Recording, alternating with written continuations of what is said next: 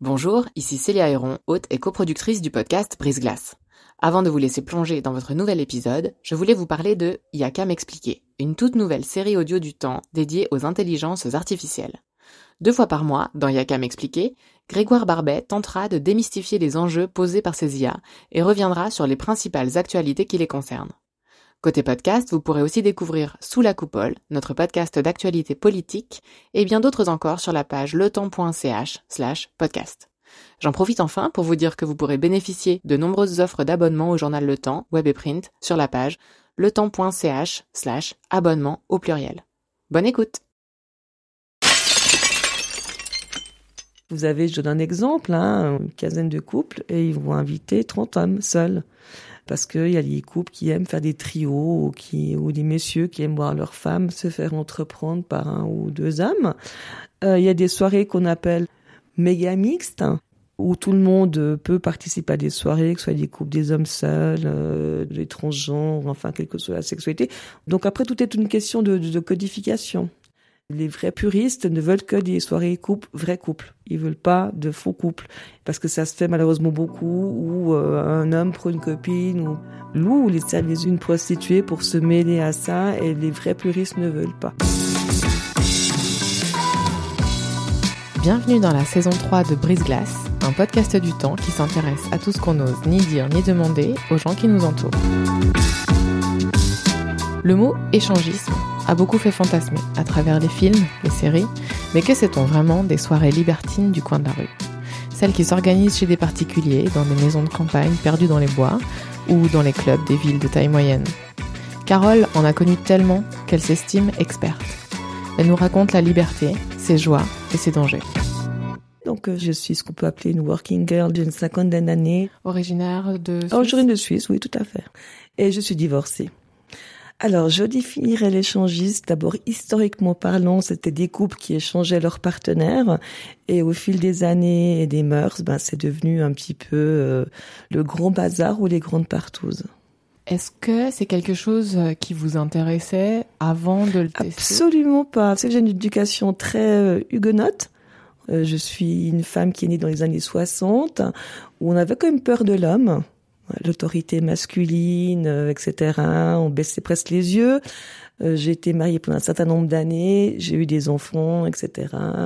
Donc vraiment, j'avais cette même peur de la sexualité tout bêtement parce que je n'avais aucun plaisir, comme beaucoup de femmes de ma génération, parce que c'était comme ça. Et puis pas bien dans mon corps, pas bien dans beaucoup de choses, mais on se fait une raison que bah, c'est comme ça, c'est la vie. Et puis c'est venu un petit peu par le plus grand des hasards. J'avais quoi, 40, 45 euh, ans. Euh, je venais de divorcer, j'étais libre, j'avais décidé que ma vie était consacrée à mon travail.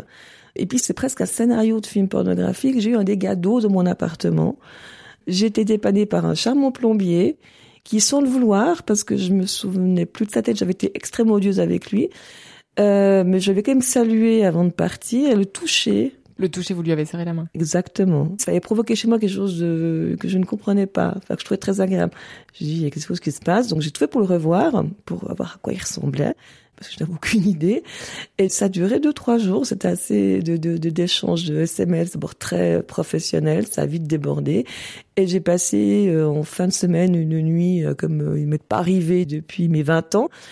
Et nous avons été allemands quelques temps, il y a eu les grandes vacances, c'est là que j'ai pris la décision de m'inscrire sur un site libertin en me disant euh, advienne que pour un. Et c'est vrai que c'est comme ça que j'ai mis un peu le pied là-dedans sans trop savoir où j'allais.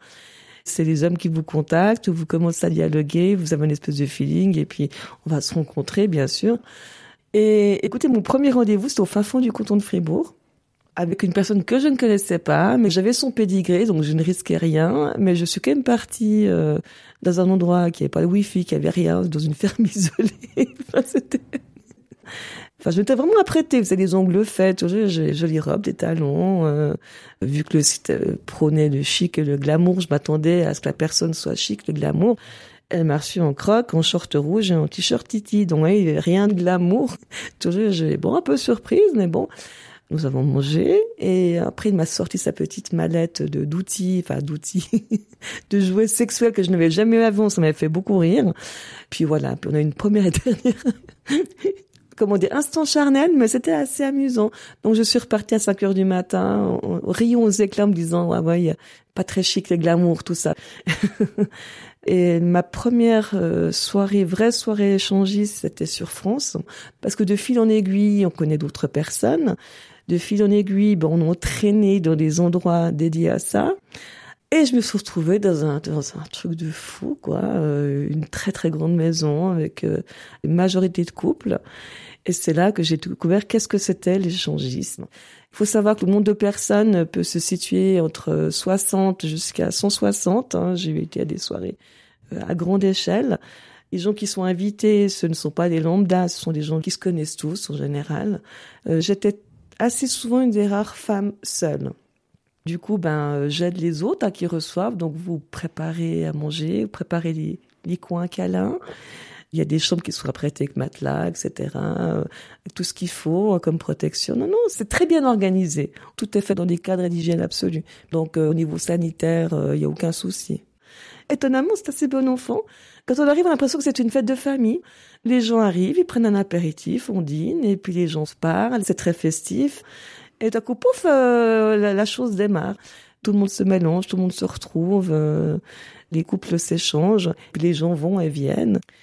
Et, et, vous entendez les commentaires des messieurs, surtout des, des messieurs mariés, qui sont tout contents d'être là, avec des expressions. Ça peut faire sourire, mais il faut bien changer de viande de temps en temps. ça vous donne bien le, le, le tempo. Hein. C'est pas tout à fait une fête de famille. Dans ces milieux aussi, il y a beaucoup de femmes bi, donc les femmes qui courent après les femmes. C'est assez drôle aussi de voir ça. C'est un petit peu moins du côté des hommes parce que c'est un petit peu un sujet un peu tabou. Mais chez les femmes, euh, la bisexualité, c'est assez recherché. Je dirais même que pas mal de couples cherchent souvent des trios avec une femme. Ça rassure l'épouse, ça excite le monsieur. et puis, ils vont pas prendre une jolie femme pour pas que madame soit un petit peu mise de côté. Enfin, ouais, c'est assez euh, étonnant au début. Ils envoient le vocabulaire, enfin, le verbe plutôt, on va jouer. On va pas jouer au Scrabble, mais du moment qu'on joue, on joue. C'est pas tromper son partenaire, on joue, quoi. Je croyais pas mes yeux que ce soit possible. J'avais quand même l'idée du couple, la fidélité, etc. Mais ça m'amusait. J'étais, vous savez, en observation. Mais la première fois, c'était assez surprenant. Je dois aussi vous dire que pendant le dîner, le monsieur qui était à côté de moi commençait à me caresser la cuisse, voire plus. Et euh, au loin, je vois une dame qui nous regarde euh, avec un regard pas très bienveillant. Et sur ce, je dis à ce monsieur, mais ce n'est pas ta femme qui nous regarde au loin. Il me dit oui, puis je lui écoute, elle a pas d'être très contente, ce serait bien que tu ailles vers elle. Ben non, c'est une soirée échangiste, euh, elle connaît le principe. J'avais trouvé ça mufle. Donc je me suis dit, ok, ce sera pas avec un mec marié, voilà. Et il s'avère qu'il y avait deux messieurs seuls qui étaient un petit peu perdus. Je passais une très bonne nuit avec ces deux messieurs seuls. Et pour la petite histoire, un de ces jeunes, il était plus jeune que moi, m'avait recontacté quelques jours plus tard en me demandant des deux, t'as préféré lequel? Sur ce, j'avais répondu, oh, vu mon âge et mon physique, je pense que des femmes auraient tué pour être à ma place. Et ça l'a rassuré, voilà. En sortant de cette soirée, vous êtes sorti à quelle heure? Euh, Le lendemain, parce que ça, Dieu sait, c'est loin, hein, c'est pas à porte à côté, donc on dort sur place. On, on déjeune tous ensemble. Donc euh, après, bah, c'est un dimanche normal où les gens vont faire leur marché parce qu'il y a un très bon marché dans la petite ville où, où nous étions. Mais euh, c'est vrai qu'on a l'impression de sortir d'une lessiveuse en fait. Parce que au niveau énergétique, c'est assez lourd quand même. Enfin, le plus dur, c'est quand on va bosser quand même le lendemain. Parce qu'on a un peu la tête euh, ailleurs et on vous demande euh, Tu as l'air très fatigué, qu'est-ce que tu as fait ce week-end? Et la honte vous, comment dire, vous tombe dessus quand votre collègue vous dit, bah, moi j'ai été une association d'aide aux handicapés avec mon mari, enfin bref, donc puis vous, vous avez des flashs dans la tête, mais vous dites j'ai vécu un truc de fou, puis vous pouvez pas raconter parce que les gens vous croiraient pas, c'est c'est racontable. Une de mes amies est au courant. Mais personne d'autre. Non, parce que c'est pas quelque chose dont, on se vante, parce que de nouveau les gens ont tel euh, regard là-dessus. Peut-être qu'un homme ce serait normal, mais pas une femme seule. Pour moi, ce qui m'embêterait, ce serait que c'est un impact euh, sur ma famille proche. Que les parents soient au courant, par exemple, quand même. Ça se fait pas. Le reste, non, je peux affronter les critiques ou les commentaires en sachant que j'ai vu tellement de choses qu'il y a rien qui me touche. Puis c'était vraiment mon petit jardin secret, mon petit week-end à moi. J'avais une vie qui est tellement prenante, professionnelle, familiale. C'était pour moi, il y en a d'autres qui vont faire au club de pétanque ou, de la natation, que sais-je. Moi, j'ai besoin d'aventure. J'avais besoin de choses que personne ne fait. C'était pour moi une façon de, on guillemets, découvrir le monde, mon petit monde, mon petit théâtre. Puis c'est festif, c'est amusant, c'est des gens que vous, vous appréciez sous le plan humain quelque part. Je suis quelqu'un de très drôle en soirée, donc ils vous recontactent. On va pas forcément coquiner avec les gens qu'on connaît, mais on a juste envie de passer une bonne soirée, on va parler d'autres choses. Donc j'ai fait ça pendant une année et demie, deux ans. Tous les deux, trois mois, c'était euh, dans ce cadre-là, et c'était un cadre magnifique. Hein. C'était presque un château, c'était waouh, c'était une bulle d'oxygène. Puis après, vous mettez un terme, parce qu'on a un peu fait le tour. Puis j'avais d'autres péripéties, ben, c'est soit les rencontres chez des privés, toujours via le site, ou des gens qu'on rencontre dans les clubs euh, sauna ou habillés. Alors, c'est quoi, selon vous, la différence entre libertinage et euh, échangisme? En fait, il n'y en a pas. La finalité est pareille.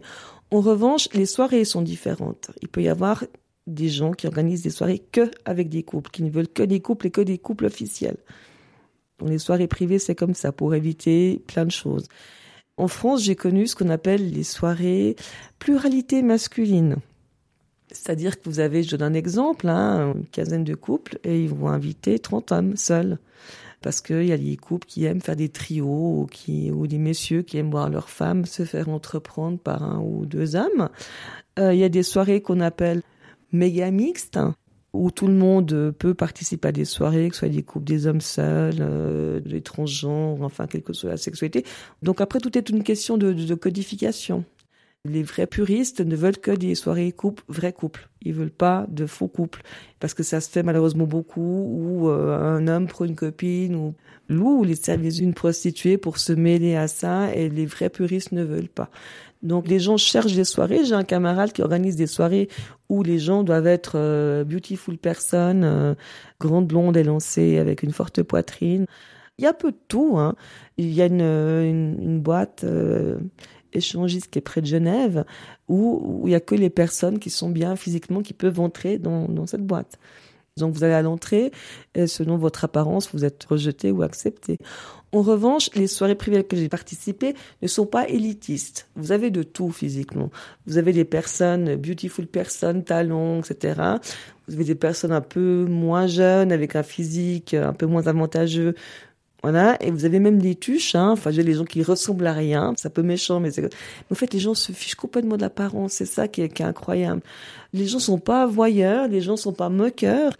Et c'est là qu'on se libère en se disant, mais on a tellement été codifié par euh, un corps parfait, etc. Puis en fait, on se rend compte que c'est tellement mieux quand on est libéré de tout ça et les gens sont, sont pas du tout gênés. Hein. Euh, il n'y a pas de moquerie, vous pouvez être petite, grosse, moche. Enfin, les gens ne vous regardent pas avec ces yeux-là. Je pense qu'ils lisent à travers vous, ce qui est différent. C'est vraiment une autre forme, hein, c'est d'arriver à aller au-delà de l'apparence de la personne. C'était quoi votre première soirée dans un club euh, libertin? Dans un club libertin, c'était dans un club sauna. C'était assez épique. J'étais avec un ami que j'avais aussi rencontré sur le site. Et puis, euh, après avoir une, une soirée bien arrosée, me dit on monte à Lausanne, je veux aller en soirée sauna. Puis je n'étais jamais allée. Je pense que l'alcool a dû aider hein, pour rentrer là-dedans. C'est un petit club hein, sur Lausanne. Et là, on s'est retrouvés comme deux gosses. Et j'ai pu assouvir un fantasme de bisexualité et la personne qui m'accompagnait, le monsieur, également. On a beaucoup ri après. Il m'a dit, euh, tu m'avais dit que tu n'avais jamais été dans un club euh, sauna, tu as vu comment tu étais euh, Bon, c'est vrai que le public ou la clientèle fait que ça démarre ou pas. Mais là, on s'est retrouvés, on avait 15 ans. C'était juste cette soirée qui était exceptionnelle. Donc, euh, c'était tout à fait inopiné. Et qu'est-ce qu'on a ri après avec cet ami? Je lui dis, dis donc, euh, tu m'avais dit que tu voulais avoir certaines pratiques, j'aurais pas cru que tu ailles jusque-là.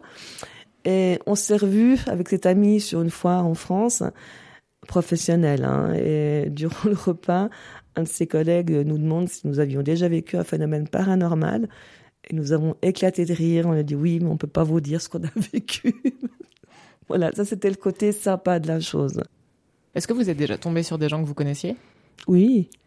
La première fois, euh, c'était euh, une amie très proche que j'avais pas revu depuis des années, que j'ai retrouvé dans une situation. Euh, il y avait un groupe, il y avait une masse de gens. Euh, on sait qu'il y a quelque chose d'exhibe qui est en train de se passer. Puis je m'approche, je vois une jeune femme qui était très très occupée. Elle avait euh, un truc dans la bouche, dans les mains. Enfin, c'était le truc assez hardcore, on va dire elle, tourne la tête, nos regards se croisent. Et là, je peux vous dire que l'air est resté en suspension pendant cinq secondes. Elle m'a reconnu, je l'ai reconnu. Bon, je suis sortie parce que j'ai dit je veux boire un cognac. Et elle m'a dit après, oh, oui, non mais t'inquiète pas, ce qui se passe dans ces soirées reste dans ces soirées. Les gens sont assez respectueux.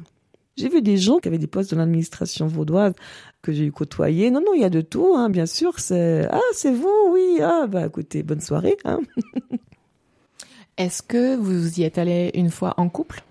Alors, j'y suis allée avec des complices, parce que moi, j'ai plus de vie de couple. Donc, j'ai mon petit réseau de complices, un complice notamment euh, avec qui je sors régulièrement. Et ça, c'est le Graal, parce que effectivement, je ris beaucoup, lui aussi. Et on a une certaine ambiance qui font que les gens viennent vers nous. Et là, on fait plein de rencontres, c'est très chouette. Et il me dit, c'est incroyable, parce que de dissocier sexe et sentiments aussi, entre un homme et une femme, c'est pas évident. Et il me dit, mais avec toi, on, va, t'arrives à gérer ça. Je fais, écoute, on va pas se marier ensemble. On est deux abrutis, on va faire les cons. On est deux gamins, on va s'amuser. Et c'est vrai que c'est juste magnifique. J'ai découvert le plaisir à travers ce milieu. J'étais quelqu'un de très complexé. Euh, on a l'image du corps, etc. Euh, puis du plaisir, je répète, hein, une éducation très huguenote, euh, on ne parle pas surtout, etc. Et puis là, vous vous rendez compte qu'on se fiche, quoi. À la rigueur, c'est les messieurs qui ont plus de pression que nous. Grâce à la pornographie, les messieurs ont une pression sur leur physique, sur leur performance, sur la longueur de leur phallus, qui est très prenante pour eux. Et ce qui est assez aussi étonnant, c'est pas forcément l'acte sexuel que ces messieurs cherchent, c'est juste un peu de tendresse, c'est aussi bête que ça. C'est juste un échange, c'est juste parler, c'est plus ça que l'acte bestial sexuel. Je dis très souvent que ça des rencontres sur le plan humain avant tout. Parce qu'il y a des gens, il y a des phénomènes de foire, il y a des personnes juste extraordinaires. Et j'ai trouvé des pépites. Et ça, c'est quelque chose qui me nourrit plus que le sexe. Beaucoup de mes camarades de jeu, entre guillemets, sont devenus des amis, donc on ne fait plus rien ensemble. Par contre, on se revoit, on débriefe. C'est très drôle d'entendre euh, les histoires des garçons. Ou bien que tu veux un avis féminin, qu'est-ce que tu penses? Elle a réagi comme ça, ça veut dire quoi? Enfin, donc on débriefe nos, nos petites aventures et c'est très sympathique. Puis je dois dire que pour une femme d'avoir une espèce de garde rapprochée d'éléments masculins qui sont là, quoi qu'il arrive, c'est très rassurant, c'est très valorisant, ça flatte l'ego. Il y en a aucun dont vous êtes tombée amoureuse? Non. Non, ça c'est une valeur que je ne auquel je ne crois pas. L'amour? Non. Je, je pense à une autre forme d'amour, mais pas l'amour romanesque comme on veut nous le faire croire. Je disais à mes complices, ça va parce que vous êtes des complices, parce qu'il n'y a pas de sentiment entre nous. Mais si j'étais vraiment amoureuse, non, je ne, pourrais pas partager mon partenaire, je ne supporterais pas. J'ai vu à des gens qui ont hein, parce que euh, monsieur regardait une femme comme il ne regardait pas sa propre femme, ou que madame avait eu son plaisir, un plaisir qu'elle n'avait jamais eu avec son partenaire ou son mari. J'ai trop vu de choses qui m'ont pas choqué, mais qui font que, pour moi, c'est pas ça l'amour. Dans les clubs habillés, on voit malheureusement beaucoup de couples en perdition où euh, les gens pensent qu'après 25 euh, ou 30 années de mariage, qu'on va recoller les morceaux, on en a dedans. Puis en fait, il y a une très grande souffrance chez les femmes. Quoi, c'est souvent des, des, des épouses qui sont un peu contraintes et forcées. Et beaucoup de ces messieurs ne comprennent pas pourquoi leur femme est aussi coincée. Moi, j'ai eu le cas hein, de mari qui venait vers moi en me disant euh, ah, vas pas t'occuper de ma femme parce que moi je sais qu'elle est bi mais elle le sait pas encore. Et le compagnon fait venir un autre gars, puis allez, on y va. Enfin, et quand on voit que ces femmes sont terrorisées déjà, je veux dire ça, c'est de la contrainte. Ce que j'ai vu aussi dans des clubs, c'est que les gens reproduisent à l'image presque qu'ils voient dans les films pornographiques. Donc c'est exactement les mêmes pratiques. Ils ont échangé leur partenaire euh, c'est celui qui va taper, excusez-moi, le plus fort, c'est celle qui va crier le plus fort, devant, derrière, je te retourne, euh, je vais être très cru, hein, je te suce, je te lèche pas parce que les hommes, ils, aiment bien être, ils aiment les fellations, mais le cunilingus, c'est pas ça. Ça dure, ouais, 10 minutes maximum, puis après, bon, bah, merci, au revoir, quoi. Et, et ça, je trouve ça horrible. C'est vraiment, on se met en scène comme dans un film pornographique. Et ces personnes n'ont aucune conscience du mal que ça peut engendrer sur le plan émotionnel. C'est quand même des chocs. Hein. Je me souviens d'une soirée très déjantée aussi où on s'est retrouvé à six ou sept, euh, tous sexes confondus, même avec euh, des transsexuels où on a eu des pratiques. Mon cerveau me disait c'est pas toi, c'est pas toi, c'est pas toi. Mais là aussi, vous devez faire éclater ce que j'appelle les limites. Et c'est ça qui est dangereux. Revenir en arrière, c'est très compliqué. Et c'est là que les dégâts psychologiques, physiques entrent en ligne de compte. Peut-être pas tout de suite, mais ça se croche. C'est pas anodin tout ça. Il y a aussi un autre phénomène qui prévaut en ce moment, c'est ces soi-disant personnes qui se définissent comme êtres dominateurs. Ça, c'est malheureusement euh, les dernières littératures qui font que ces gens sont complètement déviants, sans aucune formation, aucune. Je respecte beaucoup de monde BDSM. J'ai rencontré des gens qui étaient des grandes pontes, mais ça, c'est du n'importe quoi. Et de nouveau, en se fichant totalement de l'aspect psychologique de la personne qui sont en train de comment dire, pas de torturer, mais de, de faire passer leurs fantasmes. Et ça, c'est incroyable. Ça prend aussi une très très grande ampleur. C'est très inquiétant. Est-ce que, en dehors de ce phénomène-là, dans les clubs, Mmh. vous avez vu euh, le monde euh, échangiste, libertin évoluer? Oui, parce qu'il y a beaucoup plus de jeunes maintenant. Puis qui vous disent, hein, clairement, ils ont 20 ans, ils expliquent tout ce qu'ils ont déjà fait, et tout et tout. euh. mais je me dis, mais si à cet âge-là, vous avez fait tout, vous ferez quoi 40 ans? Moi, j'ai fait le tour hein, à mon âge. Il n'y a rien qui me surprend. Mais je trouve dommage de, de passer par euh, toutes les étapes vite, vite, vite. De nouveau, je leur dis, mais est-ce que tu es consciente? Parce que j'ai parlé avec beaucoup de jeunes femmes de, de après. Ah, mais je gère, je gère, je veux, tu gères que dalle. Parce qu'on est quand même jeune. Enfin, 20 ans, c'est, pour moi, c'est jeune. Et je répète, ça abîme. Je dis, mais ça va t'abîmer sur le plan psychologique. À un moment donné, bah, tu peut-être plus d'envie. Qu'est-ce que tu vas faire de plus? Et c'est un milieu où ces, jeunes femmes sont extrêmement sollicitées. On leur fait faire un peu n'importe quoi. Maintenant, tout le monde a accès à la pornographie gratuite. On y va, on essaye, et puis ça fonce tout, ça biaise tout. Moi, je vois de plus en plus de jeunes hommes, 30, 35 ans, qui me contactent en me disant, euh, est-ce que tu es une maîtresse dominatrice? Non. Pourquoi? J'aimerais tellement me faire sodomiser euh, par une femme. Mais je dis, mais pourquoi? Et il me répond assez crûment, j'ai tellement d'expérience avec des femmes que j'ai envie d'autre chose. À 30, 35 ans. Enfin, je me dis, là, on passe une étape. Je vous donne aussi un, un exemple, quoi. Il y a des personnes qui me contactent en me disant, allume ta cam, je vais me branler devant toi. Alors, ce à quoi je réponds, mais quel incroyable talent, euh, avec humour. Donc là, ça bloque tout. Mais c'est vrai qu'il y a un problème. Ils se rendent pas compte. Enfin, on reçoit des photos. On n'a rien demandé. Les fameuses c'est- dick pics. Exactement. Je dirais pas que c'est agressif, mais c'est- c'est c'est assez fou, quoi. Il faut aller le plus loin possible, il faut faire le plus de choses possible. Euh, beaucoup de gens sont addicts. Je parlais de mes camarades que j'ai sur France, qui ont le même âge que moi, et quand on les entendait parler, je veux dire, c'est leur week-end, leurs vacances. euh, il faut que leurs vacances soient libertines, sinon c'est pas des vraies vacances. Donc il y a une addiction. Bien sûr qu'il y a une addiction, votre cerveau est rempli de dopamine, l'hormone de plaisir, oui, bien sûr. Même moi, hein, à un moment donné, vous savez, je planifiais mes semaines au début. Il fallait pas que j'ai un blond dans la semaine, puis il fallait surtout pas que j'ai un blond le week-end. Euh, il fallait surtout pas qu'il y ait plus de messages sur mon téléphone. C'est un truc de, de, de fou et j'ai pris des risques euh, incroyables. Je partais au milieu de la nuit. Enfin, j'aurais pas avoir des accidents de voiture. Je dormais pas beaucoup. Enfin, parce qu'on est dans ce mouvement et il faut avoir quelque chose. Puis à un moment donné, j'ai demandé de l'aide à une amie thérapeute en disant voilà, il y a un truc qui va pas. Et heureusement, ça m'a freiné, ça m'a donné à réfléchir. Enfin, euh, mais c'était difficile, hein, parce que je répète, la dopamine, elle est là. Donc on dit il faut entre 4 et 6 semaines pour que le taux hormonal redevienne à la normale. Mais c'était dur, hein, c'était un peu une désintoxication quand même. Puis après, bah, vous faites les choses différemment. Après, il y a des choses que vous voulez plus faire. Après, vous vous rendez compte, en tant que femme seule, que vous êtes utilisée. Donc, il y a l'estime de soi qui prend le dessus. Donc, j'ai passé par ces étapes, heureusement. Et j'ai cette espèce de besoin de transmettre, de dire aux gens, faites attention, quoi. C'est un peu le message que j'aimerais faire passer. Faites pas n'importe quoi. Des, ça peut faire des gros dégâts, donc euh, bien réfléchir avant. Il y a des gens qui sont très respectueux. Il faut juste trouver les bonnes personnes. Donc là, c'est juste faut sonder. Il faut pas être pressé. Il faut vraiment euh, rencontrer les gens avant, leur parler par téléphone, faire attention et d'être très clair, d'être très fort aussi émotionnellement. Donc il faut qu'il y ait une très très grande communication entre le couple. Et puis il faut voir pourquoi est-ce que les gens veulent ça. Enfin, il faut aussi se poser la question, ça va pas ranimer la flamme dans un couple. Ça, j'y crois pas. Euh, il faut vraiment être au clair avec soi-même. Il faut, il faut, il faut vraiment faire attention. Euh, peut-être de commencer par les clubs. à certaines heures, il n'y a pas trop de monde, pas n'importe qui. Pour ça, j'ai une préférence pour les clubs sauna parce qu'il y a des douches partout. Les clubs habillés, parfois, ben, euh, les gens transpirent. Enfin, bref, pour moi, c'est un petit peu compliqué. Et puis, il faut que les gens mettent aussi des règles avant. C'est-à-dire qu'il n'y a pas d'échange, euh, il y a du côte à côte. C'est-à-dire que le couple fait l'amour à côté d'un autre couple, mais ne se touche pas. Ou bien il n'y a pas de pénétration hors couple. Ou bien il n'y a pas de, de baiser échangé hors couple. Il faut aussi que le, couple ait un mot euh, de sécurité, dans le sens que ça me plaît pas, on s'en va. Alors il vous dira bleu ou rouge. Puis là, tout le monde arrête et tout le monde part.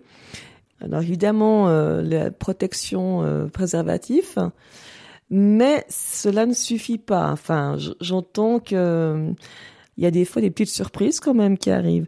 Faire un cunilingus à une femme, ça peut avoir certaines conséquences. S'il a euh, un herpès dans la bouche, vous pouvez vous attraper euh, herpès euh, au niveau des lèvres ou herpès génital. Il y a aussi même des pratiques. des fois, il faut quand même remettre les choses en place en disant à un monsieur, tu me pénètres euh, dans l'anus, mais tu me pénètres pas dans le vagin après, ou tu changes de préservatif. On ne sait, on ne sait jamais sur qui même les baisers, l'échange de baisers, vous savez, vous savez pas euh, euh, qui, quoi, comment. Donc non, tout n'est pas anodin. Après, il y a des femmes qui acceptent de faire des fellations sans protection. Il y a les pratiques aussi, euh, comme dans les films de cul où, où on prend la dame à plusieurs, et eh ben sans se rendre compte que le périnée peut être un peu fragile, là aussi sans avoir une conscience de certaines conséquences. Donc faisons, faites attention. Je pense qu'effectivement tous les six mois, ça vaut la peine de faire un bilan sanguin. C'est pas anodin ce qui se passe. Hein. Je peux comprendre que ça puisse heurter les gens. Je peux comprendre qu'on puisse passer pour des tarés ou des gens déviants ou dysfonctionnels. Mais pour ma part et pour la plupart des gens que je connais, c'était une grande aventure. Je ne regrette absolument rien et je l'ai vécu toute seule sans que quelqu'un m'ait forcé à faire quoi que ce soit. Et je répète, ça m'a aidé, moi, à avancer par rapport à moi, en fait, tout bêtement. Ça fait sauter beaucoup de choses. Je vous parlais tout à l'heure, au début de l'interview, de ma peur des hommes. Je n'ai plus peur des hommes. Enfin, je les vois nus, même habillés. Donc, euh... non, non, les hommes ne sont pas si forts que ça. On sait sur quel bouton appuyer. Euh, le sexe fort, c'est pas eux, hein, ça je l'ai aussi découvert. Je me dis waouh, euh, j'aurais presque préféré vivre avant et, je pense que ça ferait beaucoup de bien à beaucoup de femmes de se retrouver dans ce contexte parce qu'il y a malheureusement encore chez la femme, hein, je parle de tout âge, jeune ou moins jeune, il y a quand même ces points d'ancrage qui sont bien là où on ne connaît pas son corps, où on n'a pas de gros plaisir, où c'est quelque chose de très tabou quoi. J'ose évoquer une personne que j'ai connue, qui est un peu plus âgée que moi, qui a aussi été mariée, qui a eu des enfants, et qui a redécouvert sa sexualité, son plaisir à travers le, monde libertin, à travers l'échangisme. Et je trouve ça extraordinaire. Merci d'avoir écouté ce nouvel épisode de Brise Glace. Je suis Célia Héron. Cet épisode a été réalisé en collaboration avec Virginie Nussbaum, avec l'aide de Marion Marchetti. Il a été monté par Sylvie Coma. Pour découvrir tous les autres épisodes de Brise Glace, rendez-vous sur la page letemps.ch slash podcast ou sur vos applications d'écoute. À dans 15 jours.